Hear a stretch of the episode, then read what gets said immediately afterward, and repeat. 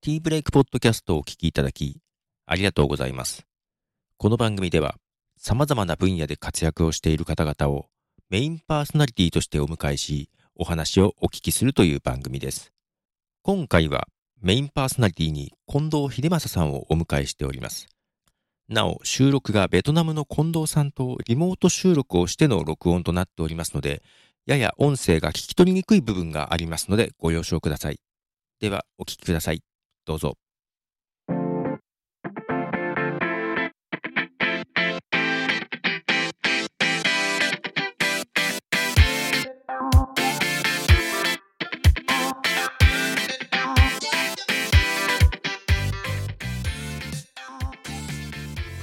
近藤藤正のティーブレイク。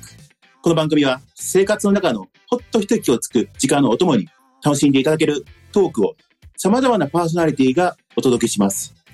YouTube や Podcast で配信されますので、ご自身の生活に合わせてお楽しみください。本日、パーソナリティを務めるのは、特定行政書士社会学者の近藤藤正でございます。よろしくお願いします。ライブ配信中は YouTube のチャットをご利用いただけます。ポッドキャストでお聞きの方は、番組のページまたはツイッターへ、ハッシュタグ、TV、ポッドキャスト、ハッシュタグ、TV、ポッドキャストと投稿してください。改めまして、近藤秀正でございます。えー私は、行政書士法人、ケイアス近藤法務事務所の代表として、東京の池袋に、えー事務所を構えております。えー支店としては大阪の八尾にもありますけども、まあ、国内2カ所、えーさらに関連会社で中国、モンゴル、ベトナム、えー等がございまして、あとはあの、まあ、アジア5カ国で日本への外国人が来ると、日本に外国人が来る方の、それに伴うさまサービスというものをやってます。まあ、いわゆるイミグレーションフォーム、イミグレーションサービスというのが私の専門でございます。まあ、そういうこともありまして、実はこの間、11月5日に本を出版しました。えーこれまでも実務書や専門書等を、えー出版しておりましたが、今回はなんと、えー小説、えーしかも、まあ、表紙があのイラストというか、あの可愛いあの青材を着た、えー女性が写っているというね、えーイラストの本、アインが見た青い空、あなたの知らないベトナム技能実習生の物語。えー学術図書から出版しております。えー今回はこの本のことも取り上げたいと思います。特にこの本は、えー今話題の、えー外国人技能実習制度について、えー述べているものでございます。えーニュースで、えー昨日ニュースでは、えー年内に、まあ、この制度の、まあ、いろいろ問題点についての様々な見直しをするために有識者会議が設置されるということになっております。実はこの前に、あの、野党の国会議員、まあ、立憲民主党の国会議員ですけども、鈴木陽介国会議員、まあ、衆議院議員が、衆議院法務委員会で、この本を取り上げてくれました。この本を取り上げて、えー技能実習生の問題点について、法務大臣や入管庁の、まあ、幹部の方に、えー質問してくれております。ぜひね、今日はこの本の、えー内容について、えー語らせていただきまして、皆様もこの大きな、えー日本の流れというか、えー政治の流れ、または様々な流れについて、えー皆さん目を向けてもらうと、えーそういうようになればいいかなと思っております。よろしくお願いします。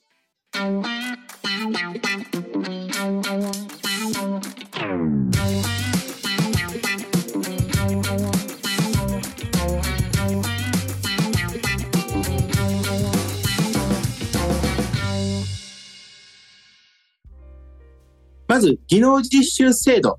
この制度は、なかなか聞いたことはあるよという人は結構いると思うんですけども、じゃあ何ですかっていうのは分からないと思うんですね。おそらく外国人の方が日本に来て働いてるなとうん。時々ニュースでね、えーまあ、会社、技能実習生が、まあ、トラブルになっていて、技能実習生が、まあ、賃金未払いや、またはその労働環境が非常に悪くて、技能実習生が暴行を受けてるとかね、そういうようなニュースってあると思うんですね。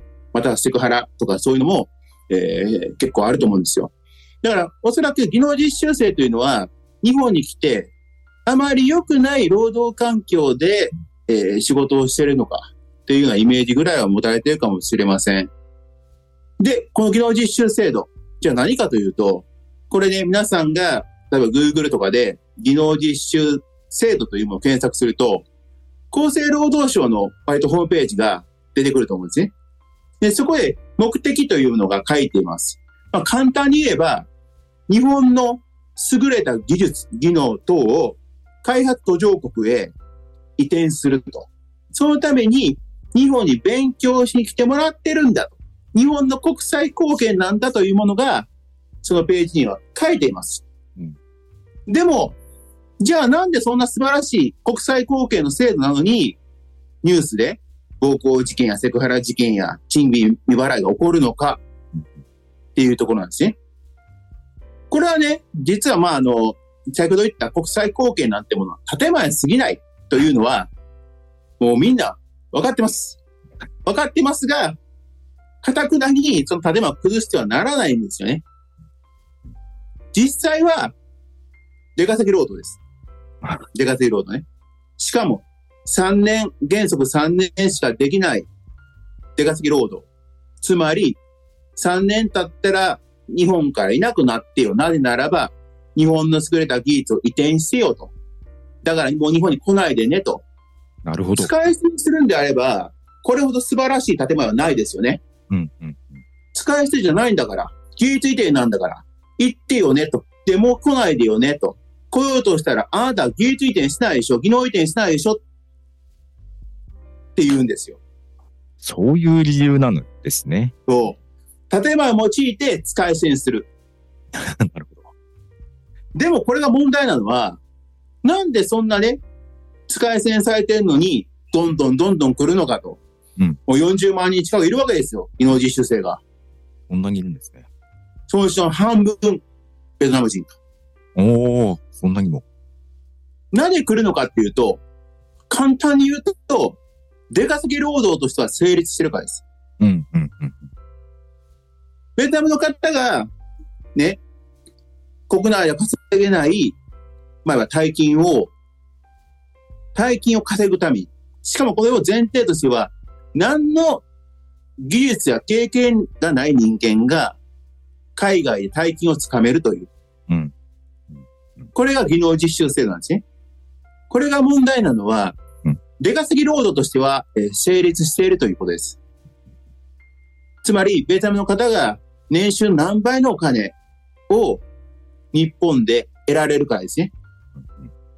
例えば、ベトナムの平均月収が3万から5万円とした場合、はいえー単純に考えて、えーまあ言えばね、60万円や、まあ、うん30万円台から60万円台の年収、うん何倍のお金、うん例えば60万であれば、まあその2倍や3倍の預貯金、つまり150万円から300万円の貯金がこの技能実習制度で得られるという技能実習制度でいけば、えーえー150万円から300万円の貯金ができるよっていうような、うんうんうん。そういうようなものが宣伝されてると。 3年間で。まあ、これジャパニーズドリームっていうね、あー、はい。ジャマニジャパニーズドリームみたいなことを言い方をする人もいるわけですよ。うんうんうんうん。あの、実際ね、それはジャパニーズレープかどうかっていうのはね、うんはっきり言えばわからないんですけども、まあ確かに何のね、経験も技能がない人間が、えーベトナムでは大金を日本でやれるとうんいうことであれば、そのジャパニーズドリームという、えーことを、えー言うのは、まあ理解できないこともないけども、あまりにもしょぼいと。そんなね、あの、こんなもので、ジャパニーズドリームというのはやめてくれと言いたくなると。 なるほど。で、やっぱりそういうことなんですね。そう。要は3年っていう期間でうん、出稼ぎに来るだけだと。うんうんうん。まあそういうの初め分かっていて、そこで、えーベトナムの年収の何倍のお金も貯金できるとうんいうことであれば、まあ出稼ぎとしては需要があるなとうんうん。いうところです。うんまあ技能実習制度、まあこれを整理すると、建前は技術移転う。んでも実際は出稼ぎ制度。そして、出稼ぎそう制度としては成立しているので、人がまだ来ているということになります。なるほど。私がこのアインが見た青い空で取り上げてるのは、うんこの建前がね、国際貢献、技術移転。でも実際は手がけ労働っていうズレがあるみたいなね、こういう当たり前のことを言ってるわけではありません。うんえーまた、奴隷労働だと。うん。問題起こってるんじゃないか。奴隷労働だっていうね、こういう現状について、えー技能実習制度は奴隷労働だから、ダメだという、一方的に進めてるわけでもないです。ないならば、出稼ぎ労働としては成立してるから。うん。うん。うん。もちろんニュースで出るようなものもあります。また、あの、失踪技能実習生って言って、技能実習できたのに、途中で会社を辞めて、そのままいなくなってしまう。おーその、まあ、少なくない数がうん、まあ、犯罪者として立件されてしまう可能性があるということですね。うん。まあ、そもそも、オーバーステイしてるっていう意味では、そもそも犯罪ですから。あーなまた、技能実習生で入ってきたのに、他の仕事をしていれば、それも犯罪ですから。うん。うん。つまり、この技能実習生っていうのは、技能実習先以外で仕事をしたりすると、これは不法就労、犯罪になるわけですね。不法就労。そう、不法就労。つまり、外国人というのは、日本でやってもいい活動っていうのは決まってるわけですよ。うん。うん。うん。例えば留学であったり、勉強します。で、就労であったら、現場労働ができる、まだ現場労働ができない。様々なあります。そういうやれることは決まってるわけですね。やってもいいことを。うん。うん。うん。で技能実習生が例えば、技能実習先から逃げて、えーコンビニで働いていたら、うんそれは不法就労として、技能実習生が捕まるのはもちろん、うん。うん。働かせていた雇用主も捕まります。うん不法就労助長罪って言うんですね。ああ、そうだ。そう、使う方も捕まって、今は厳しいですよ。なるほど。不法就助長罪って言ってうね。んだから外国人を雇用するとき、または同僚に外国人がいる場合、その外国人は本当に一緒に働いてもいい、これ在留資格というんですけどね、在留資格を持っているのかっていうのも問題になるわけですよ。なるほど。じゃあ、ね、そのような犯罪になることも分かっているのに、なぜ技能実習先から逃げてしまうのかっていうと、うんまあこれは端的に言えば、技能実習先にも当たり外れっていうのがあるんですよね。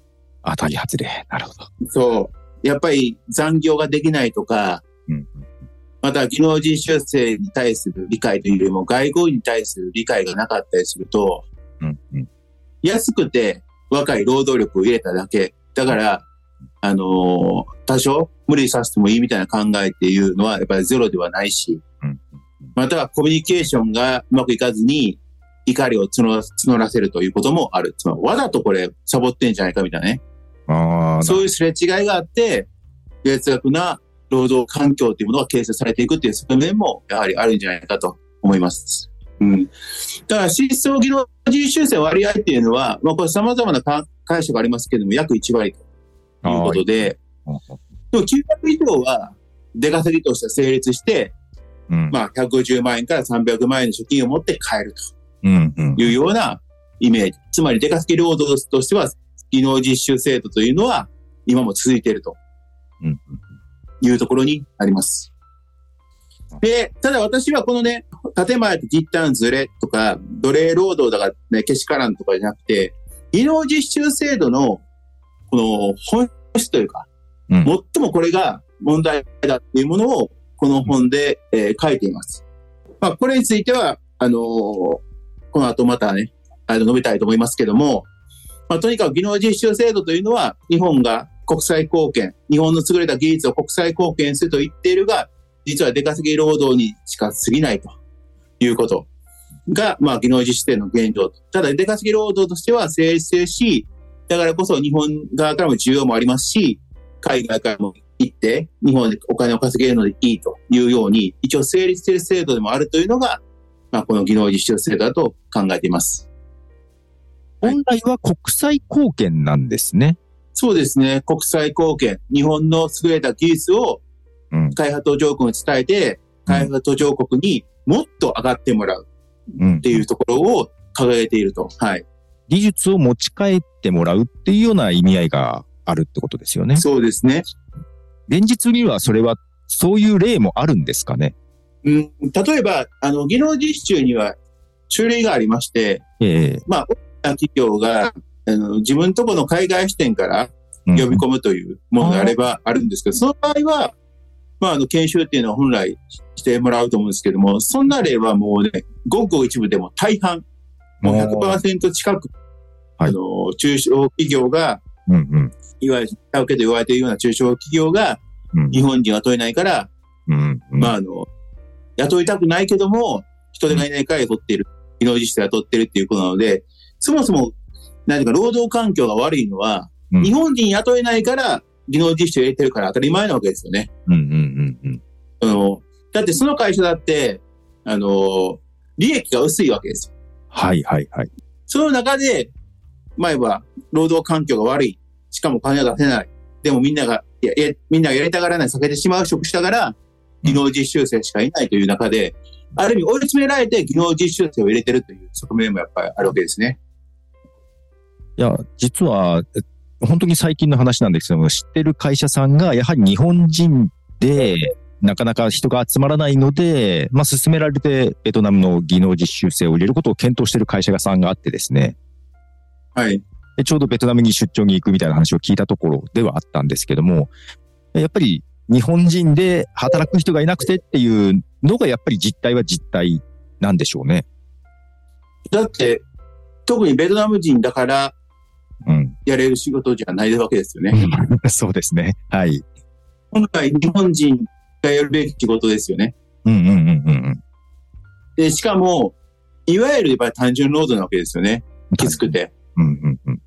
だから、日本で単純労働であればう、んベトナムでも単純労働。うん。当然、賃金はベトナムでは低い。うんだったら技術移転なんかしないでしょって。なるほど。多少ね、レベルがあったとしても、そもそもやらないでしょってことですね。うん、だいや、その会社さんも、なんでしょう、そこまで単純作業ではないんですけども、ちょっと、業種的に、これベトナムにはない職種じゃないかなっていう会社だったりするので、確かに本来の機能は果たさないだろうなっていうのは、ちょっと見てて思ったんですよね。まあ、そういう場合はどういう理屈で、ただ、まあ、いろんな解釈も、そうただね。単純労働でなければ、うん。あの、日本語もうんうんろくにできない。日本の文化関心もわからない人間、うん。うんうんうんそ。れできるんですかってなりますよね。そうですね。そもそも様々な矛盾があるわけですよ。ああ。だその辺がやはり仲介業者さん、その実習生を引き入れるですね。はいからいろいろなんかこういうふうにしたら、あの、受け入れられるんじゃないかとか、なんか、その仲介業者さんもいい業者さんと悪い業者さんが多分いるんですよね。あもちろんそれはあります。手数料の高さもうん倍ぐらい違うこともあると聞いてますし、そんなに。うんね、倍ぐらい違うってことは、それだけ借金背負って日本に来るので、うんうんうんうん手数料ね。うん。あの、結局その仲介手数料っていうのは大体借金で賄うわけですよ。そこがね、私は知らなかったとこです、一番。はい。はい。だってそうですよね。何の、ね、あの、実績も経験もない人間がね、うん40万円だの、うんまあ、下手100万円くらいのんでできないじゃないですか。はいはいはい。まあ言えばそういうね、あの、お金を払ってまでも、うん。リターンが大きいという、そういうのがあるってことですね。 そういうことですよね。そう何の実績、経験、技術がない人間が大金を稼げる。うん。そういう制度って、そういう側面もあるっていうことは確かです。うんうん。けど、この制度があるおかげで、日本で働きやすくなってる面もあるんですかね。というよりも、この制度があるから、3年間日本で働いて、はい、さようならっていう意味で、はい。日本との関わりっていうのはそれだけですよね。ああ、なるほど。あとは雇用としても技術移転してないんじゃないかとうんうんうん。言われるだけで、だったらね、技術移転っていうのは、うんどこまでやる、何年やれば技術移転なんですかっていうの、そういうモデルを示すべきじゃないですかっていうのをね、うん、うん。この間、この本を取り上げた時の、えーはい鈴木議員の質問で言ってもらったわけですよ。はいはいはい。うん、でもね、はいその場合言われたのが、いや、もうね、個々のケースの違うから示せないっていうんだけども、そんなわけあるかと。 そそうんなわけあるかとつまり、本気でね、この制度の技術移転という側面をうん考えてないからそういうこと言ってんでしょって。うんうんうんうんうんうん。だってほん、だって、追跡調査なんてまと行われてないし、はいはいはいはい。しかも回答率なんて、あの、30%以下、10%の10%の回答率で満足度90%以上出すわけですよ。 なんじゃそらと、満足度90%以上だけど、回答率が著10%。 しく低い。なるほど。任意調査ではい、そんなもんで、満足度90%以上叩き出しました。でも回答率10%か20%台です。はいはいはい。もうすごいでしょフォローアップ調査っていう。調査としてはすごいですね。そう。調査としてはもうね、もうこっちが震えるぐらいですよね。あそれがフォローアップ調査になってるんですね。そうそう。すごいな。そう。だからそれ、だからね、フォローアップ調査って確かに、例えばベトナムでね、日本政府は調査するの分から分かることはできないって言うけども、ええなんでそれを持って免罪符みたいにするのやめてくれと。そうですね。そうそう。しかもね、モデルを示すのはね、相手が政府関係ないでしょって。 ほうほうほうほうん。でも政府答弁は、う。うん。個々の業種や状状況が違うので、一律示すことができないというわけですよ。なんじゃそら。やけど、そこまでやっての国際貢献な気はしますね、確かに。そうそう。初めから国際貢献やる気がないでしょとしてうんうんうんあれ考えられないじゃないですか、それ。確かに。はい。うん。なるほど。でも、出稼ぎ労働としては成立してるっていう。そうですね。それで、まあ、助かってる人もいるっていう意味はあるということですよね。うん。ただ、助かってるっていうのが、日本企業は確かに助かっていますが、はい。よくよく考えれば、そもそも無理な状況を引き伸ばしてるだけとも言い切れますよね。ああ、はい、はい、はい。引き伸ばしてるだけ。つまり、それで延命させてるけども、うんうん結局、浮上できないじゃないですか。その企業が。はい。その下請け利が利益が薄いことを、ただ永遠に続けてしまうと。うんうんうんうん。人を使い捨てにしながらと。そうですね。イノベーションが発揮できないわけです。行き詰まらないと、ある種。そうですね。確かに先ほどの企業さんも、できたら3年じゃなくて長く受け入れたいっていうことをおっしゃってたんで、確かに3年で返さなきゃいけないっていうところを含めると、やっぱりその場しのぎではありますね。もちろん特定技能制度が出てきて、技能実習からさらに5年とかできるようになったけども、うんうんそもそもその場合技術移転はどうなったんだと。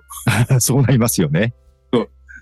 しかも特定技能は人手不足だから作った制度なんですね。それはそうなんですか。そう。ああ、はあ、はあ、はもうだからもうむちゃくちゃですよ。あ。で、これも質問してもらったら、はい違うんこのまた5年後、かい5年後、はいね、5年経ったらやってもらうんだと。うんうん言ってるんですけどね。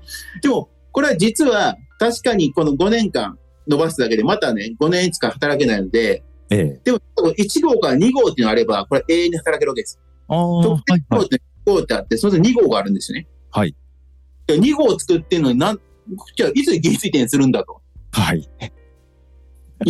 それはそういう気持ちを持ってるからみたいな、よくわかんないことをい、ね、言ってたような記憶もあるんですけども、技術移転したい気持ちを持ってればいいのかみたいな。なるほど。で、そもそもこんなね、まあ、さ10年後に技術移転するのかって話ですよ。そうそうですね。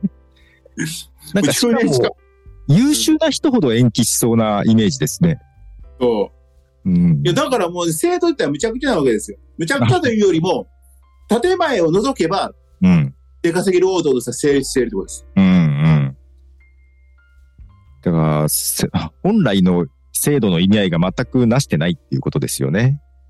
というよりも、その、建前をつける、つけざるを得ないから、より一律になってしまう。うんうんうんうんうん。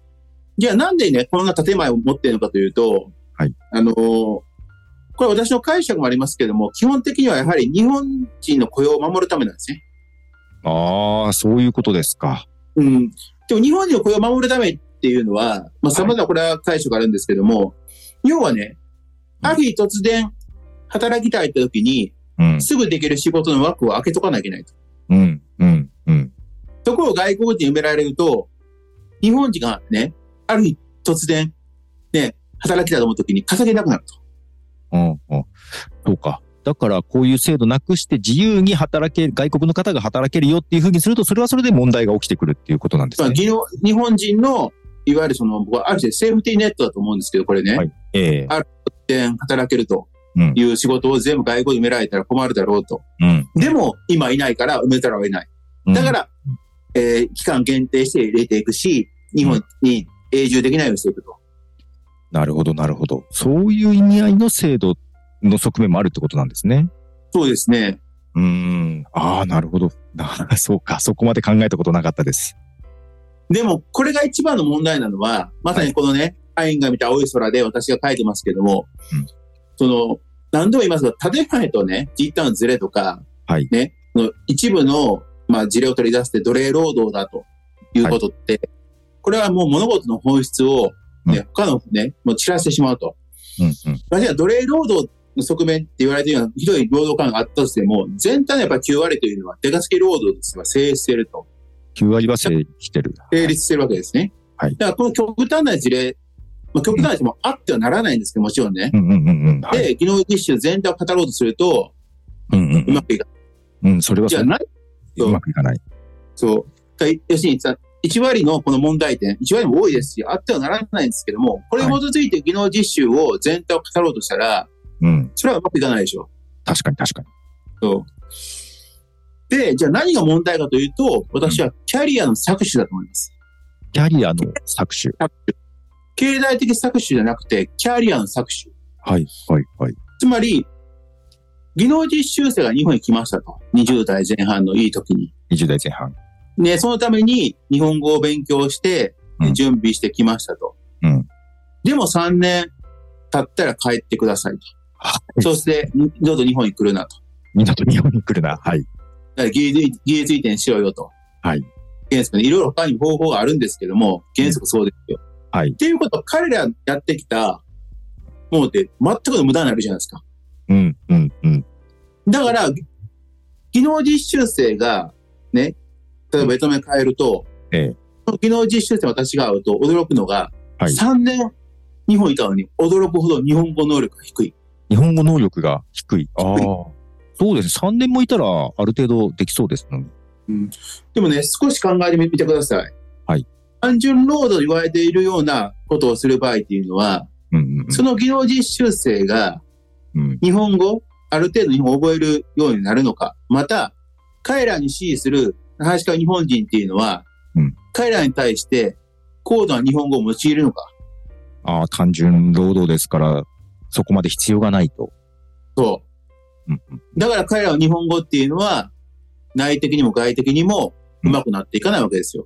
なるほど。しかも3年経ったら帰って、もう来るなっていう状況ってことは、そんな無理して学ぶ必要性も感じないってことですね。ない。なるほど。で、帰って、じゃあ帰って何するかというと、うん一番の問題は、この150万300万、300万円のおうんうん金はは、い使い方わかんないわけですよ。おーほうほうほあの、かつてね、あの、日本が、その、はいバブル時代っていう時う。ええに、やっええええ。ぱり南アジアとか、まあ、イランも含めて、まあ、ノービザで来れた時期ってあって、その時に大量の、あの、不法就労者が入って、オーバーステイが結構あってうん、その人たちが町工場とかで働いたって事例があるんですね。ええええええええ。で、その時にバンバン稼いだお金っていうのを、はいまあ、持ち帰って、彼は国に持ち帰りましたと。うん。じゃあど、今どうなってんですかっていうと、うんほとんど多くの方がそのお金を無駄に使っちゃって、何も残ってない。まだ日本に来た。買っちゃって、なるほど。うん、だって使い方わかんないじゃないですか。じゃあ、そんなお金あったら、経営すればいいって言うけども、うん。経営なんて9割は失敗するわけで。はいはいはい。じゃあ、土地買えばいいって言っても、その土地買ってどうすんのと。じゃあ、どうやって飯食うのと。うん。うん。うん。いろいろね、かあの、ね、家電製品買いましたと。じゃうあ、んその後どうやって暮らすのって。そのまず3万円の5万円の月収で働くのって。なるほど。確かに無駄遣いしてしまいそうなのも想像できますけど、その最初言ってた、それこそ技術を持ち帰ってのお金だったら別ですけど、技術何も持ち帰らずのお金だと確かになくなりそうですね。そう。で、彼らは、その数年間、まあ3年間、もしくは長くて、まああとプラス2年で、技能実習3号って実はあるんですけども、まあこれ言い方も入れれば5年間、 5年間。はい大体3年ですか、3年間ね、日本にいても、うん。お金以外は何も残らない。なるほど。お金だけあればいいんじゃないかっていうよりも、要するにキャ評価されるキャリアが残ら残らないわけですよ。うん、うん、うん。例えば元技能実習生を雇うか、日系企業を雇うか時も、うんいや、その日本語じゃ雇わないでしょ、みたいな。まあ、そうか。日本で働いてたと言っても、喋れないとなるとそうだなりますよね。うんだったらね、留学生雇うし、うん。むしろ日本行ったことなくて、地元の現地の大学でしっかり日本語を学んだ人を雇うでしょと。まあ、そうか。そうですね。うんだから彼らっていうのはもう行き止まりになるわけです、そのそこで。ああ、はい、はい、はい、はい、はい。ね、しかも、その中で少なくない数がうん大卒者がいるんですね。ああ、はい。本の中でも少し書かれてた。そうです。この主人公のこのアインっていうのは、うん。またそのね、先輩っていうものも大卒なんですけど、ん大卒者を隠して、はい。技能実習生になるわけですよ。これなんで隠す必要があるんでしたっけこれは、あのー一つは前職要件っていうのが技能実習にありまして、はい。やっぱ、もともとそういう関連してた仕事についてるから、日本へ学びに行くってあるんですけど、関連してた仕事をしてて、それをで日本でと。そう、関連してた仕事がや、ベトナムでやっているので、うんうん。それを、それを今度日本でうん。学びに行くという建前があるんですよね。なるほど。でもやってないでしょ。あ、が大学に行ってたら。はいはいはい。だからその時の期間を書き換えるというような。じゃあその時の期間を働いてたとして、詐称してくるっていうことですかそう。なるほど。だから、もうそういうふうに虚偽申請、まあ、うん犯罪になってしまうっていうのと、うん もう一つは、じゃあなんで大卒が行くのっていうと、大卒の給料が、うんただ増えだと、うん3万5千円とか、新新卒ね、うん。なるほど。はいはい。そういうレベルですから。まあ多くで5万円とか。なるほど。そりゃあ、大卒でもそうだというと、まあ日本で働いた方がっていうことですね。でも、本来大卒であれば、うん技能実習生ではなくて、技術人文知識国際業務っていう、はい、わゆる専門家ビザで行けるんですね。違うビザもあるんですね。そう。それだと、もう、日本で、えーまあ、専門職、つまり普通、まあ、エンジニアだったり、普通の会社に勤めとかできるんですよ。なるほど、なるほど、なるほど。でそれはできるのにもかかわらず、技能実習行ってしまう。おもちろん、その周りのブローカーとかの話とか、友人とかも多かったり、つまりあー正しい情報がわからないから、そういう誤った選択をしてもしてしまうっていう、なるほど、そういうことですか。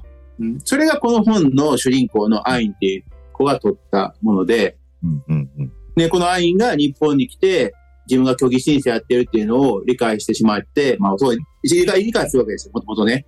はいはで、い。そうなると、自分は行き詰まってしまうと、もう虚偽申請したから、一生書いたらもう日本来れないと。っああ、虚偽申請して、まあ、犯罪を犯してるからもう来れないと。ていうことで。で、自分、ただ、あの、ベトナムに帰っても、えーその先が進めないのは理解してる。だったら今度は期限なく働ける国に行くかっていう時に、うんうんうん。イギリスに密航すると。はい。イギリスにね。でうん、それが、この本でも取り上げていた、英国ベトナム人混沌死亡事件とあった事件うんが、その中で直前まで日本で技能実習生として働いた人間が、その帰国直後にうんイギリスに密航して、混沌の中で窒息死すると。密航は混沌の中、混沌の中に入って隠れてイギリスに入ろうとしたので、うん。そこで窒息死されてしまったと。そういうことになります。その事件ちょっと私知らなかったんですけども、まあ、イギリスの、まあ、方でコンテナで、まあ、み密入国ですよね。されたそう方です、ね。ベトナムの方が、えー、39人でしたっけそうですね。はい。えっ、と、窒息と熱中症でしたかねで亡くなったと。はい。でその中のお一人が実際に日本に技能実習生で来ていた。そうですね。ベトナム人英国混沌死亡事件。うんうんうん。 2019年10月に起きた事件ですね。 2019年なので、本当最近の話ですもんね。そうですね。まあ、あの、まあ、事件概要をちょっと読み上げると、あ、はい。まあ、このページね、まあ、140ページですけども、少し読み上げさせていただきます。 140ページ。はい。えー140ページ。えー皆さんは2019年10月にイギリスで発生したベトナム人英国混沌死亡事件をご存知でしょうか日本でも報道されましたが、被害者は日本人がいなかったこともあり、初めて耳にした方も多いかもしれません。この事件はロンドン近郊においてトレーラーの冷凍コンテナから39人のベトナム人の遺体が見つかったというものです。そしてこの39人のベトナム人のほとんどが笛がある中部出身者でした。以下が事件の概要です。はい。この冷凍コンテナは深夜、えーテムズ川沿いのパーフリート港に到着したと。その後、コンテナを乗せたトラックは出発してから30分ほど経った頃にエセック州ウォーターグレード工業団地付近で停車した。トラックの運転手がコンテナの扉を開けた時、うんその中に潜んでいた39人のベトナム人は全員死亡していた。死因は熱中症と酸欠と言われていると。うん、うん、うん。で、この中に、まあ A さん、女性がいて、亡くなる直前まで日本のね、食品工場、食品加工工場で働いていたと。働いていて、その直後にうん英国に。実はこれは、あのーいろんな、例えばこの佐藤さんとかこの話聞いたときに、はいどういう印象を受けますなので最初、どう関連があるのか全くよくわからなかったんですね。うん。その日本に技能実習生で来た方の行く末がなぜイギリスでそんなような痛ましい事件になってしまうのかっていうのがちょっと全く結びつかなかったんですけども、この小小説部分も読んで、あ、こういうロジックというか流れでこうなってしまうのかっていうのは驚きましたね、非常に。まあ結局は、あの、日本だと期限が限定されてるし、うこのん3年間でこの A さんも何のキャリアも積まなかったわけですよ。うん。そうなった場合、ベルトメに帰っても行き詰まってしまう。うん、キャリアで。だから今度は、非合法だとしても、期限なく働けると言われるうん。イギリスに行ってしまうと。そうですよね。だからもし日本であっても、例えば大学出て新卒で、えー就職するんじゃなくて、3年間ブランクあって就職ってなると、ちょっと出遅れる感じがありますもんね、日本であったとしても。すね。それが日本よりも給料の少ないベトナムでっていうと、まあ、行き場がなくなる感っていうのは確かにあるのかもなって思いました。その、しかもこの日本の専門家とか、日本で働いてたってことが全く評価されませんから、技能実習生は。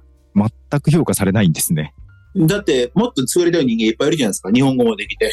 そうですね。単純作業しかしてないとなると、そうなっちゃいますよね。うん。だから、日本、ベトナムにおける日系企業の、まあ、まあ、要するにその、ね、労働市場も、にも全く競争力がないわけですよ。なるほど。そうか、そうですよね。うん。しかも日本語なんて日本でしか活かせないから。うんうん。 そうですね。はい。だから、技能実習の本質というのはやっぱキャリアの搾取なわけですね。せっかく日本に来てもらったのに、その日本と行かせないような状況を追い込んでしまって、うん、うん。対戦すると。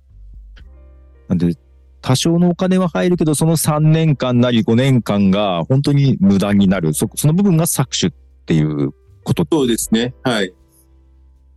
その、日本、要するにもっと言うと、日本政府が彼女たちにう、んさらなるキャリア構築の道というのを示して、示すことができていないことですね。うんうんうんうんうん。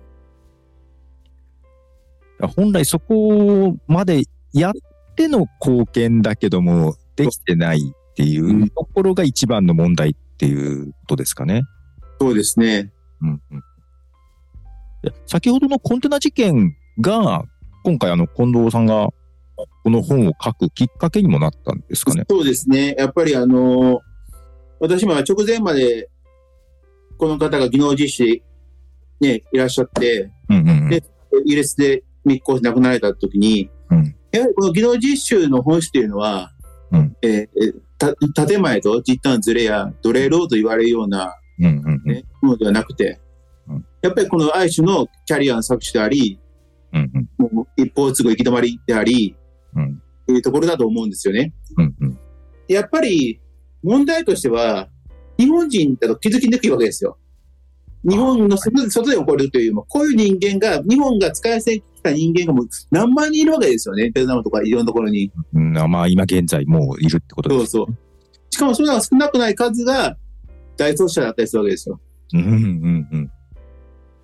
だからそういうキャリアの搾取、またキャリアの不在っていうものに目を向けずに、うんとりあえず日本人が来ないから外国人埋めていって、うん破綻をね、先送りにしてるような状況だと、うん。それは日本の未来もないでしょうみたいなうん話にしかならない。だから、どうすればいいのかって時に、まあ端的に言えばこのキャリアの搾取にならないように、うんうん。制度設計をやり直すというわけですね。制度のやり直しですね、設計の。そうで日本に来たことが、この評価されるキャリアにつながる、うんでステップアップできる、そういう道を作ればいいんじゃないかと、そういう制度を作ればいいんじゃないかっていうことで、うん今、あのね、技能実習制度見直しというのは有識者会議が年内設置されるとあいうことをなるほど。おお。まあこの前の鈴木議員の質問の後に、ううんうんうん。出てきたわけですよ。じゃあ、まず一歩進んだっていうところですか ね。うん、と思いますけども、ただ僕が入ってないんでね、わからないですよね。どんな話になってるか。入れてくれないのかなって言ってね、ちょっとよう言ってるんですけどね、確かに、現地のこととかをよく知られた方が入ってほしい気はしますね。ぜひね、あの、あの、岸田総理、あの、この話聞いてたら、ぜひ僕を認識してください。届くといいです。はい。ちゃんとあの空気見て発言しますんで。はい。空気入れてますねなるほど。 はいあのちなみに、はいあの、まあ、今まで技能実習生できて、本国に帰ったベトナムの方とかは、日本に対しての印象って、やっぱり良くないものになっちゃうんですかね。だからね、これがね、結構難しくて、また日本行きたいって方もいるんですけれども、はいはいはい。これはだから結局、その、まあ、ベトナムがこれから発展すればはい、またね変わってくるのかもしれないし、逆に言えば彼の、まあ、彼はパウダっていうのは日本に行ったというところが、うんうん。他のベトナム人との違いなわけですよね。うんうん。はいはいはい。だから、実態評価されないキャリアだけども、日本に、日本に関係があるっていうのは、ある種のアドバンテージになり得るもんなんですよ。ああ、それは多少あるんですね。でも中身は空っぽだから戦えないけど、なるほど。うん。うんうん。だからそういうものですよね。ちょっと申し訳ないなっていう気分もちょっとしちゃうんですけども。はい。うんうんうん。だから何らかしらの形で日本に関われた方が、実はか彼女や彼らにとっては、キャリアと側面が入りに変わってるんだけども、中身が空っぽだから使えない。ないならば、日本語をもっと上手い方や、それこそ日本で経験する方がいっぱいいるから。ああ、いるんですね。うん。うんうん。いや、なんかせっかく日本に縁があって来てもらった方なんで、やっぱり日本とね、その後も仲良くしたいというか、 いい関係が保てれたらなとは思うんですけど、なんかこんな経験、まあね、た言っても9割はうまくいってる部分もあるのかもしれないです。ただ、ただ、その成功してると思われてる9割も問題はあるんですよね。キャリアの搾取ですね。なので、その辺の日本の印象が悪くなったら嫌だなっていうのもちょっとあるんですけど。そう。それが、この本でも取り上げてる母外債務っていうはい概念を私は社会学者として提唱するんです母よ。外スタイムってやつ。母外債務。あはの、い山一証券が破綻した時に、はいはいは母い。外の問題って、なんか覚えてます結構難しいんですけど、そうですね。あまり聞き慣れない言葉でもあるので、あんまりピンときてなかったですけども。要は帳簿外に債務がいっぱいあるみたいなイメージ。借金が。帳簿に書かれてるもの以外にってことでですもか、借金がいっぱいあるって感じ。ああ、隠れ借金みたいな感じですかそうそうそう。あーそれがいきなりバーンと押し寄せたら倒産するでしょ。はいはいはい。うん。これ何が言いたいかというと、はい例えばね、尖閣の問題の時に、うんうんうん。なん、 なんのね、何の関係もない、はいえー平和堂っていうね、あの、あ日本、はいあれが、暴動でなんか、公掲されたじゃないですか。はいはいはいはい。日本っていうだけで。ええそんなんあるでしょ。うんうん。で、また、えー日本でも、うんえー中国っていうだけで、やっぱり反発されたりするわけでうんす。当事者じゃないのに。うんうんうんこれって、まあ仕方ないなって、あるよなって思ってしまうけども、うん。うんすごい理不尽ですよね。これ何かというと、日本に対する悪い印象が、うん。我々世代とか積み上がってしまうと、うんいずれそれが復讐されることになるってことですね。うんうんうんうん。これは僕は母外債務と呼んでるわけです。なるほど。直接関係がなさそうだけども、もうそういうのが積み重なってきているっていうことでだすから今度は日本人というだけで攻撃される。ああ、はあはあはあはあ。要は日本、要するに我々も債務者としてうん。ロックオンされるわけですよね。だって日本で嫌な目に遭ってる人間がもういっぱいいたら、うんもう日本人っていうだけでムカつくわけじゃないですか。そうか、債務者になるんですね。そうそうそう。うん、なるしかもそれ母外債務だから、はい。我々の理解、我々は認識しないけども、そうやって日本、んそう、日本が使いすぎた人間いっぱい出て、それが溜まっていけば、母外債務が溜まっていけば、ある日突然殴られても、うん。うん日本に嫌嫌な目にあった。だから日本に殴った。なるほど。そういう負の感情が積み重なっていくと、ある時、まあ爆発するかもしれないってことですよね。そういうことですよね。だから、全く関係ない日本人が殴られてしまう。ああ、まあけど、確かにありそうな話ですね。実際ね、あの、全く関係ない平和動画攻撃されたり、日本車乗ってるってだけで攻撃されたりするわけですよ。恐ろしいでしょ。うん、確かに確かに。はい。でもそれを、その母外債務を我々今積み重ねていってるんですよね。うんうんうん。だからどうにか早くしなきゃいけない。そうですね。本来であれば国際貢献だから逆のね、意味合いがなきゃいけないのに。うん。なるほど。そう。その母外債務についても、この本を読めば、ね、アインが見た青い空を読めば、えー非常にわかりやすく書いてるつもりです。そうですね。日本に対する複雑な思いも少し書かれてたかなと。うん。そう。これは実際になんか、もうモデルとなった方って見えるんですかあと特にあの、アインに対してはいないですね。はいあはのいモデルという、まあ、あの私が考えたうんうん。創作うん。ですよ。それぞれの、まあ、こういう立場の人間がいるっていうのを考えて、うん。それにキャラクターを当てはめていったとうんうんうんうん。いうことになります。まあ、けど結構、なんでしょう、ドラマのような、んかなりリアリティのある書かれた方かなと、ストーリーかなと思いまして、面白く見たんですけども。ぜひね、これ、実はあの、来年に映画化されることが決まっておりまして、そうなんですね。題名が縁の下の意味ぐれ、監督脚本は成瀬雄生監督で、まああのまあこれまで、あの様々な映画と撮ったり、結構最近は社会派と言われるような、ああ、なあのるほど。消費事例に対する、まあ、警鐘を鳴らすようなうんうん。映画を捉えて、あの国会議員や様々な方と一緒にまあ上映会やったりともしてる方ですね。縁の下のイミグレ。うん、これが第二弾。今は、あの、君たちはまだ長いトンネルの中。えーこれが成瀬雄生監督の今上映している作品で、うんまあこれ社会派って言われるような作品なんですけど、社会派エンターテインメント。うんうん。で、その第二弾がこの縁の下のミグレっていうもの。そういうことなんですね。でまあ、取り上げていただいたっていうことですね。そうですね。ただ今回はこの原案っていうのなので、この話はそのままになるわけじゃなくて、この話のコンセプトに基づいて作なられるるほとど、いなう。るほど。うんうんなのでタイトルも少し違う形でっていうことなんですね。そうですね。うんうんうんうんうん。成瀬監督とは、あの、早稲田時代に知り合ってまして、私は大学が早稲田なので、あ、彼もそうなんですか。はい。あ、そういうつながりがあるんですね。で、彼が、その時演劇の主催をやっておりまして、彼が演出、脚本、作演出やった作品の舞台の音楽を確か作ってたと。あ、音楽を作ってたんですかもともと作曲の仕事をね、23ぐらいもやってまして。あ、そんな作曲もされるんですかそうですね。はい。そうなんですね。そう。もう20年ぐらいね、やってないっていうか、ちゃんとやってませんけども。なるほど。あ、それもあって今回、ポッドキャストに少し興味を持ってもらったところがあるの。そうですね。あの、ポッドキャスト、それですね。もう、まあ、昔だったね、プロツールスの関係とか、お、プロトゥール本格的ロ に。ジックロジックとか、いろいろまあ、ながらやってた時期もありましたね。なるほど。でもまあ、曲をね、書けなくなってね、うんうんうん。まあ、ジャンルもね、アンビエントミュージックっていうか、環境音楽系のすごいそのマイナーなジャンルのをメインにしたので、おー、はいはいはい。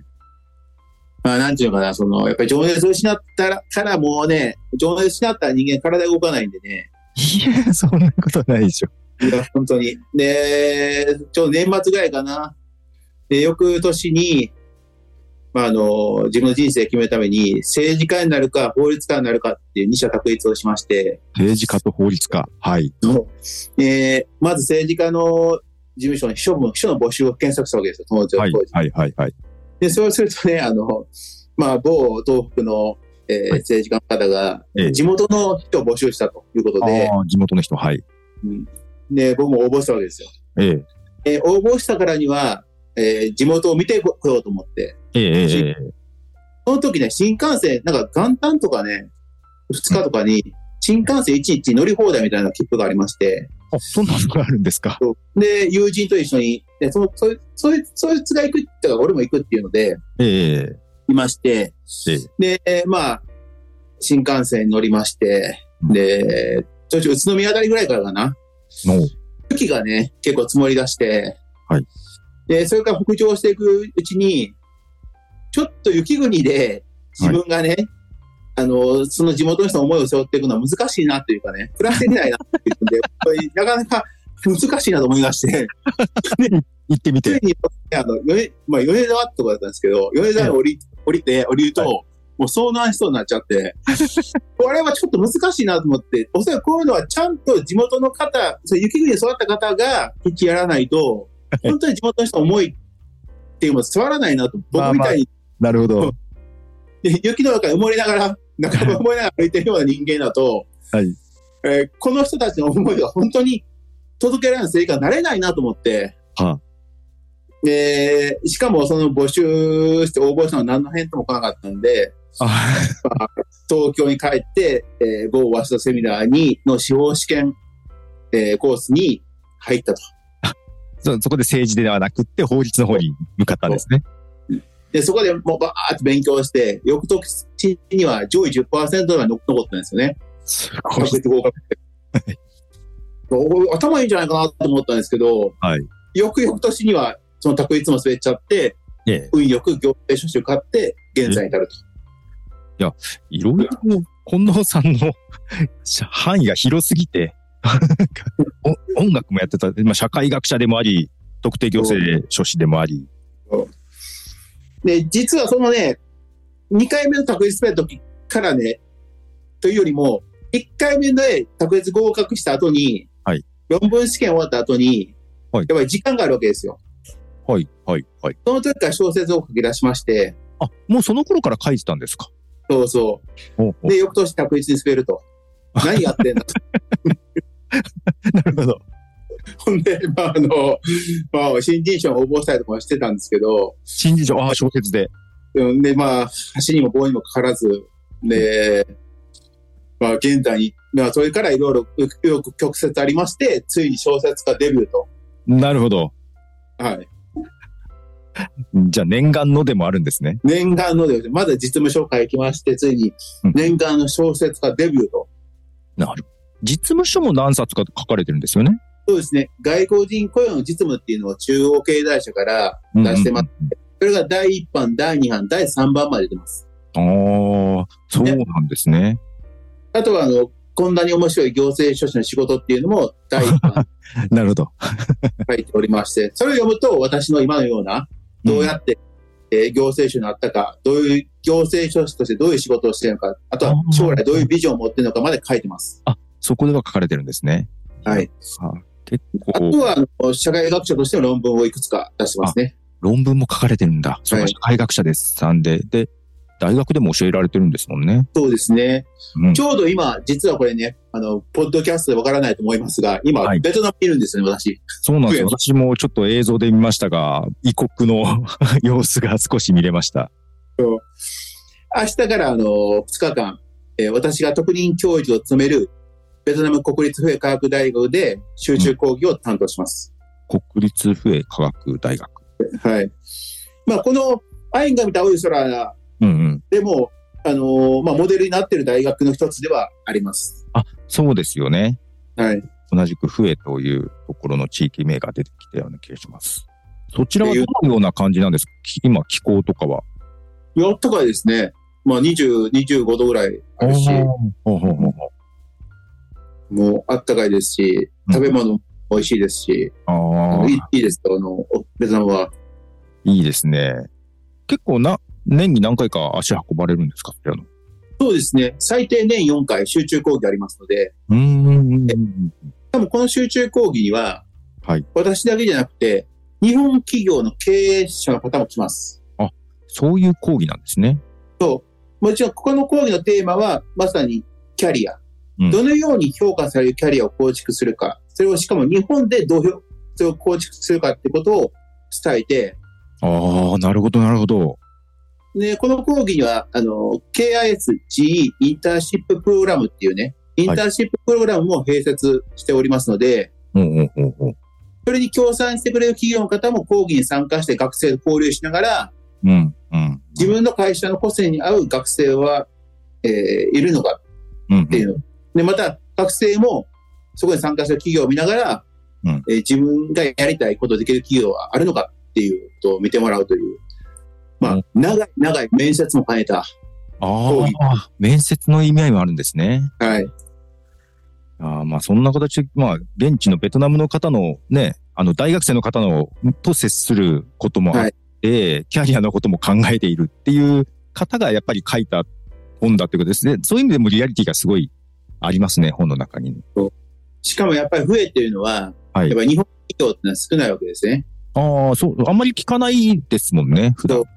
オフショアやってるとこはあるんですけども、やっぱオフショアなので、うんうんうえん。日本に行くとかそういうものっていうのは、やっぱりそういう直結するような話じゃないと。あだーから彼らが日本に行って働こうとすると、うんやっぱりその、人であるハノイやうん商業者がホーチミンに行かないといけない。そうですね、ハノイとかホーチミンは聞きますもんね。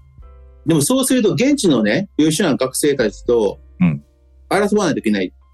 まあ、そっちのその、圧倒的に不利ですよね。ハノイとかホーチミンの学生たちとってことですよね。そううんでもね、やっぱりフレにも優秀な学生いるわけですよ。ええ例えば、それこそあの岐阜大学や信州大学、動画大学で優秀な学生いるじゃないですか。はいはいはいはい。でも、そういう人が東京に来て、ね、あの、就職だ早っ稲てことですよね。田に、あの、やっぱりし、うんあの、いわゆる有名次第とかうんうんうん。の人間よりも、レベルが高くても不利じゃないですか。はいはいはいはい。まあ、その就職しようとするときも、まあ、コストかかるし。はい。だったら、フレの学生が日本に行こうとしたときには、まあかなり不利になる。うーん、なるほど。まあ、それこそ借金をでも背負ってこなきゃいけない。下手したらそうだし、日本企業に就職すること自体がハードル高すぎる。あーあー、あ、それはもう実習生ではなくて就職をしようと思った時ってことですね。だからみんな実習生で行くわけ。ああ、そうかそうか。正規だとハードルが高いので実習生で行くと。うん、だってそこはもう募集してるわけだから、送り出しから。うんうんうんうんうんうんだから大卒やを隠して、優秀な人間がうん。なるほど技。能実質なり、うん。キャリア特殊されて行き詰まる。そうか。まあそんなつもりはないけども実際来てみたらキャリアを搾取されてしまい、もううん帰っていかなきゃいけない。そう大卒であったのに、その大卒を何にするってこと。その大卒の学歴も隠さなきゃいけないんですもんね。そういうことですね。なるほど。やっぱさ、閉塞感は感じるんでしょうね。ねしかも、彼らがね、じゃあ、ベトナム人として国内で就職しようって場合、確かに不利だと3万5千円か5万円なんですけども、ええ例えば、ホーチミンだとその2倍ぐらいもらえるとしても、あはは。これね、現地の生活費引くと、はい。上でもらうお金と変わらないわけですよ。ああ、物価とかを考えると。だから完全にうん住んでるわけですよね。そうかそうとすると確かにそうですね。だから、日本企業がこっちに来ればういん。いんじゃない、はいはいはいはい。日本企業にとっても今、ハノイ、ホーチミンで優秀な学生を取り合わせたのも大変なわけです。ああ、ええええええええ。だったら日本企業を連れてくるよって言って今やってるわけです。ああ、まあ例えば笛とかに、そうをっていうことで誘致できればってことですねそ。うだからこの中中後期に日本企業の経営者がバンバン来るわけですね。なるほど、なるほど。ああ、そういう活動もされてるんですね。そうすると日本企業にとってもチャンスなわけですよ。いい人材あ手に入れること確かにはいはいまはあ、これ、青田がいいっていうんですかね。い。まあまあまあまあ。まあけどね、ミスマッチが起こらないように時間かけてできるんであれば、それはいいかなと思いますね。で、今日もね、あの、明日の講義に備えて、夕方に日本企業が、の方が、経営陣の方が結構来るんで、おー。なるほど。いや、でもね、本当にだから、この本を読んでいただきたいというのは、はその、やっぱりこれ、日本人にとっても同じ視点なんですね。本当に日本人であるうんうんあなたは、または日本人の方はキャリア、その評価のキャリアを持っているのか、うん。うんうんうん。なるほワーど。キングプアという社会問題っていうのは、ええキャリアがないから、評価のキャリアがないから、やっぱり搾取されてしまうと。うんうんうん。そうです、そういう側面はない。日本のわ若い子たちも、なんでしょう、キャリアを搾取されてないかどうかっていうのを、ちょっと見直すというか、振り返ることは必要かもしれないですね。うんそうですね。じゃあ、先がないよと、行き詰まるよと。うんうんうん。だから、その、じゃあ、キャリアって何かというと、やっぱりその、自分がやっぱりその評価される、求められる、うん。しかもそれが、ライバルが多すぎたらいくらいいキャリアあっても、それはすり減ってしまう。おうおうだから、人と競争したらダメよっていうのがね、実は一番重要なところですね。人と競争しないところでキャリアを見つけていく。構築するっていうのが一番正しいやり方ですよね。なるほど。もうそれはそうだよ。モノマネとは一緒ですよね。例えば、その作品作るときに、あれ来たら作品ばっかり作ったら、うん、うん、うん。 いいくらそれがね、すごい作品でも、うんなんかパクリじゃねえのみたいなしか思われないじゃないですか。まあそうですね。はい。でも、ある程度つなくても、あ、これ見たことないな、面白いなと思われれば、それは評価されてうん、ね、需要もあるでしょ。うん、うん。もちろんその需要と噛み合わないといけないけども、そうですね。うん要は他人の前ばっかりするんじゃなくて、自分がどうやったらこの労働市場の中で生きるのか、また自分自身が日本、またアジアで必要されるのかっていう視点を必ず持たないと、うんそ。れを持って毎日生きていかないと、単に労働者としてうん。すり減ってし、行き詰まってしまう。そうですね。ただ労働者として搾取されるんじゃなくて、やっぱりキャリアというものをちょっとちゃんと考えながら積んでいかなきゃいけない。そう。ねこのキャリアっていうのは、はい実は私はこのね、生産手段っていう、生産手段こ。れそう、生産手段って、あのー要はこれはね、あのー経済学のはい用語なんだと思うんですけども、要はね、土地や工場やはい機械や原料っていう、はい要はあの、まあ、し商品を生み出す元になるようなものじゃないですか。ええ生産手段。はいで、これに労働量が加わって商品ができると。はいはいはい。だから、この生産手段を持ってる人間が一番強いわけですよ。ああ、生ま産あ手資段本。家、資本家。うん、うん、うん。いわゆる資本家ですよね。だから共産主義とか、まあ、いわゆる社会主義というのは、この生産手段の私有化を禁止するわけですね。ああ、私物化。あ、そう、それを禁止してるんですか。そうですね。だから、資本家、資本家をを私物化すると、はい搾取が始まるみたいな考え方があるわけですよ。ああ、おおそれはそうですよね。だって労働力っていうのは、もう絶えずその若い人間は不正減ってしまうけども、うん土地や工場や原材料とか、こういうのを抑えておくと、うん、うん、うん。強いですよね。労働者を働かして利益得れるじゃん。はいはいはいはい。でも、ええ。多くの人間は、まあ私もそうですけども、やっぱりその資本家生まれじゃないので、ええ。この生産手段を自分で手に入れることはまず難しいわけですね。うん、うん、うん、うん。それはそうですよね。やっぱ土地とか工場とかね、はい機械とか原材料とかね、そういうのをちゃんと抑えれる人間なんてごくごく一部じゃないですか。ええ、ええ、ええ。みんなが持ってだったらこの、ね。そうじゃあ、この労働者として生きていくしかないのかっていうと、実はこれは違っていて、はい僕はキャリアというのは限定付き生産手段と思ってるんですね。限定付限定と生産手段。はいこれは何かというと、キャリアっていうものがあって、それを、にレバレッジをかけて使える組織、それで評価する。つまり、キャリアと組織による評価。うん、うん、うん。そして、自ら労働力っていうので商品を生み出すと。はい、組織から評価されるキャリアであれば、それは生産手段を持っているよっていうことですか。持ってると、そそういう生産手段化できるってことですね。うん、うん、うん、うん、うん。だって、組織に一つは距離、えーまあ、キャリア、コンテンツに変えてもいいけども、あがあれば、はい当然、それプラス労働力。あ、あこの労働力自分がやってもいいし、他人にやってもらってもいい。あ、あで、その結果、生産物、商品ができる。うん、うん、うん。つまり、このキャリアって一つのコンテンツなわけですよね。様々な形で。コンテンツ評価を求めらでれる。今あるんですね。うん、コンテンツもあるし、もうキャリアって、つまり、例えば、実務経験何年っていうのも、この分野での実務経験何年っていうのはコンテンツなわけじゃないですか。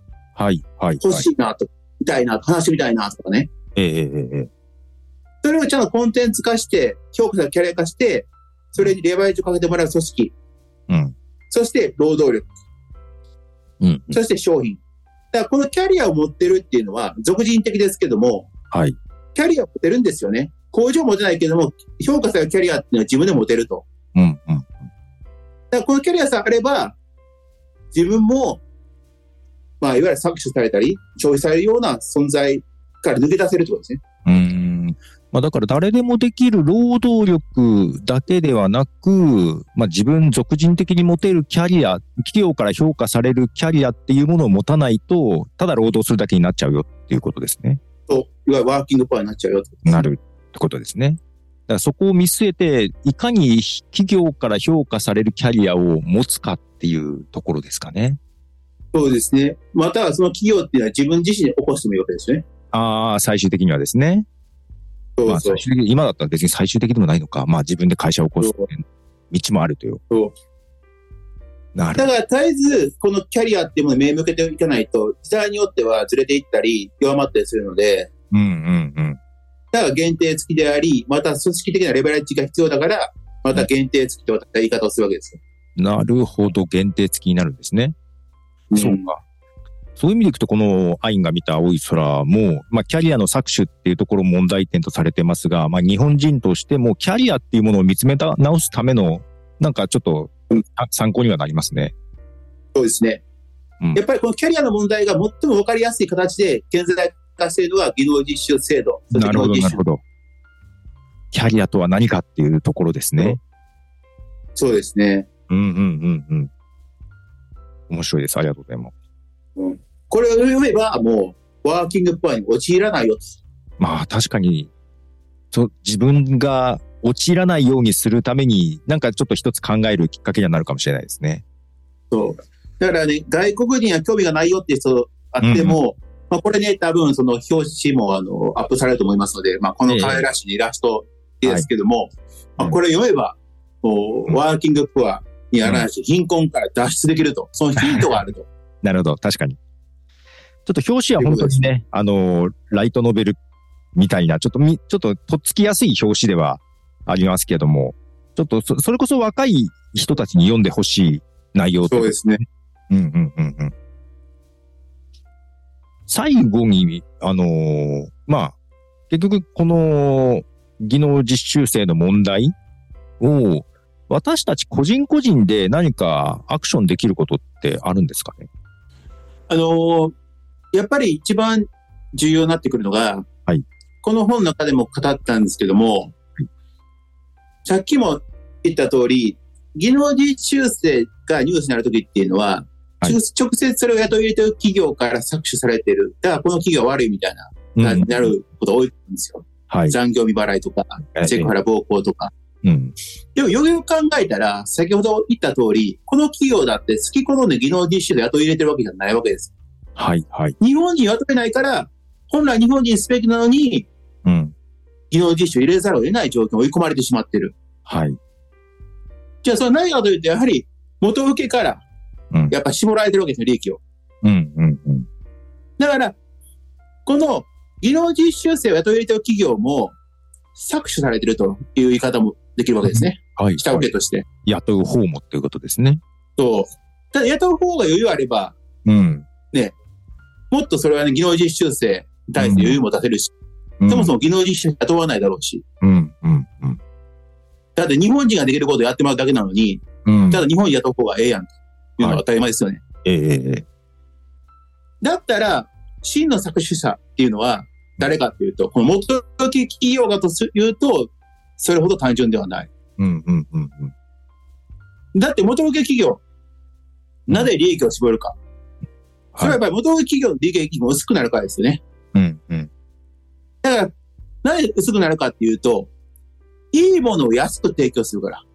いいものを安く提供する。はい。そうこんな値段なのにこんないいのって結構あるじゃないですか。ええええええ。それこそ特に最近増えてますよね。そうですそういうものが100とかに行くといっぱいありますね。そう。じゃあなんでいいものを安く提供できるのって、そもそもいいものは高いでしょうんってなりません、はいはいはいはい。安くなってる理由ですよね。そう。いいものなのに。それは企業努力。企業努力という名の下請けの利益を薄くする。ああ、企業努力というと聞こえはいいけど、その裏があるってことですね。そう。でもこの企業努力を指してるのはうん。私であり、あなたであると。まあ消費者ってことですね。そう。我々が安くていいものを求めるから、うん。企業努力をさせて、うん。結局その幸せが技能実習生の労働環境にうん。えーリンクしてしまう。もしくは、海外行く相手ような、うん。いわゆるその安く、あの、その、現地のはい。人たちを使ってるみたいなこと言われるじゃないですか。はいはいはいはい。結局、誰かが無理しないと、うん。安くていうものなんてできないわけですよ。なるほどなるほど。そういう意味では、我々自身が真の作詞者という側面もあるけども、うん。でも、ね、安くていいもの、ね、良くて安いものっていうのは、資本主義社会生きる人間と当たり前のまあ、行そ動う様です式ですねから。。はい。それは否定されるものではないが、うん。で我々がこのように安くていいものを求めていることが、技能実習生という問題を生み出しているとうん。いう視点を持ってもらいたい。なるほど。まあ、だあれですね。自分は全く関係ないというふうじゃなくて、自分も関係あるんだよってことを認識することがそまず一歩ですかね。そうですね。そうすると、うんだったら技能実習制度、つまり技能実習制度の問題は行き止まりになることだから、そこに評価されるキャリアの道を作れば、うん。状況は改善されていくんじゃないかと。つまり、我々の持っているうん。まあパイもどんどん大きくなって、うん。うん。デフレマインドからの脱却です。うん。うん。安くていいものじゃなくて、安く安くていいものじゃなくて、高くていいものをもっと買えると。なるほど、なるほど。自分の金あるんだからって。商品をちょっと見直さなきゃいけないってことですそうね。金がいっぱいある。金があるんだから、高くていいもの持ってきてよ、みたいなね。うん。まあ、いいものをちゃんと評価しようということですね。私はね、あの、バブルを知らない世代なので、よくわかんないですけど、そうですね。私も知らない世代なんで。バブルっていうのはね、もう高くていいものをね、ええバンバンやったわけでしょああ、はいはいはいはい。確かに。高ければ高いほどいいみたいな。うんうんうん。そう。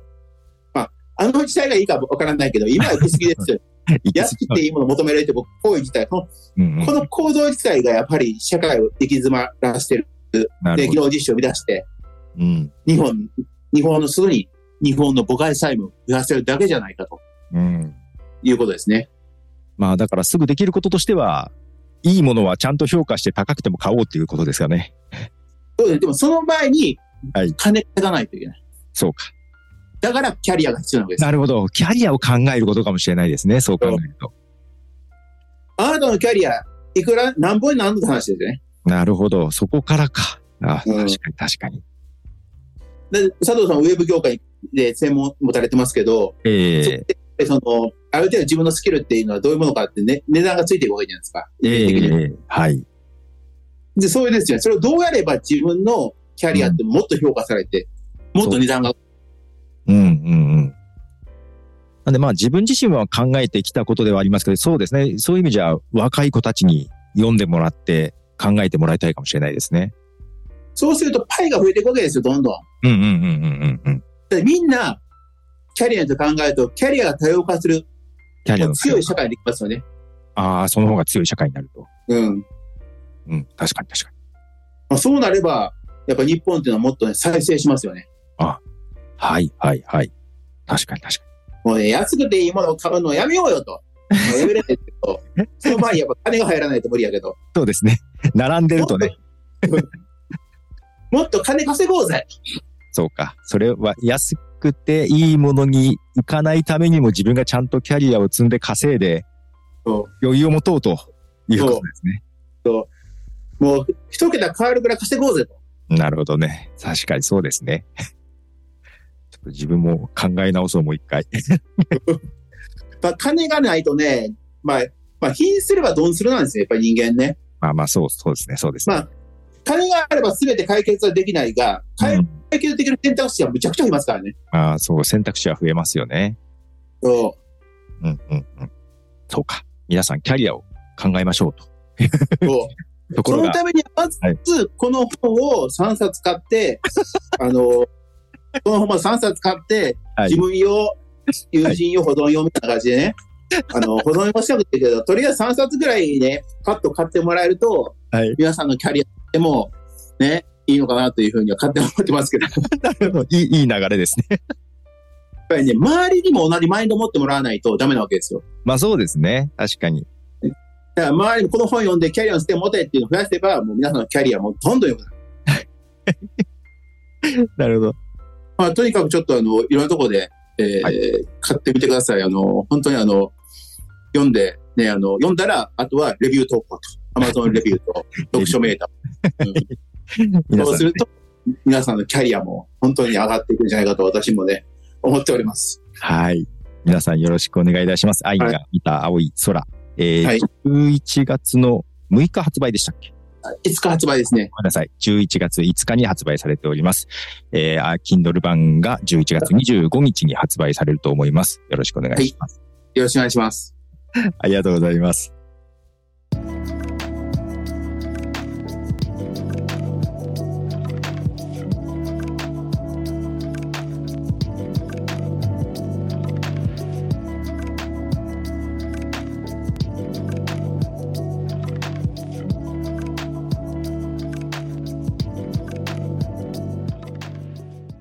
本日はありがとうございました。えー、ポッドキャスト。えーもう、ポッドキャストと思ってますからね、もともと。 はいもともとポッドキャストと思ってて、はいあなんかあれかな、ポットに入れた、なんかね、あの、なんかそういうお茶の、比喩かなみたいな形をしてたんですけ ども。えー、なんか、第1回目のこのね、あの、ティーブレイクの配信見て、ポッドキャストだったことに気づいて、はいもう、慌てて、あ、ポッドキャストだなということを思ってますけど、はい。うんまあ、本当に面白いと思うんですよね、こういう、うん。やっぱり配信というか、やっぱり YouTube とか我々慣れすぎてて、うんうん。なんかやっぱぐ、なんかこのラジオ文化っていうものをねうん、ちょっと忘れてたなと思って。なるほど、なるほど。む昔は聞いてたんですかよく。そうですね、昔は聞いてて、よくインターネットラジオが出出てきた頃は、うんうん。結構聞いてたりしてて面白いなっていうのがあって、うんまあだから自分自身でね、いろいろ情報を発信するにあたって、もちろんその映像付きでもいいんですけども、うんまあこういう聞きながらね、うん聞き流せるようなやうんうんうん。っぱり媒体っていうのはやっぱり必要だなと思いました。まああのね、今日はあのね、私の本のうんまあ宣伝ということなんですけども、まあそれだけじゃなくて、日本が直面している問題についても、うんうんうん。に、えー話させていただきました。えーぜひ、皆さんのキャリアというものを考えてください。はいあのー。これは本当ね、考え続けなければ、うんどんどん社会からずれてしまう。うんまあ、要するに、どっかの会社に入っていれば、その会社が考えてくれてるように見えるけども、結局それって自分の人生を他人に委ねてるだけで、うんうんしかもその会社に委ねていれば、その会社からも必要とされなくなってしまう。うん。だって、会社の動きとか、要するにその、ちゃんと見ながらやらないとうん、結局そのズレであったり、会社がズレていくと、自分の能力も評価されないと。評価されない。自分がキャリアを持っていて、ちゃんとし市場と社会と向き合っていれば、その会社にもより貢献できるということにもなります。特にそれが求められ出してると思います。あのーやはりどこの会社な、まあ、終身雇用じゃないわけですから、うん。うんぜひね、あの、本当にこれ、あの、アインが見た青い空と読めば、キャリアに対する視点っていうのはできると思います。ぜひ、えーよろしくお願いします。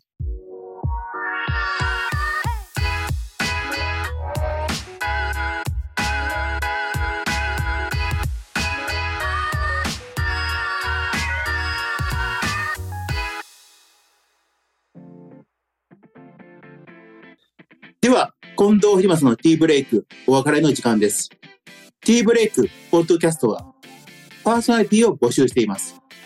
ホームページの専用フォームからご応募ください。では、またお会いしましょう。近藤秀正でした。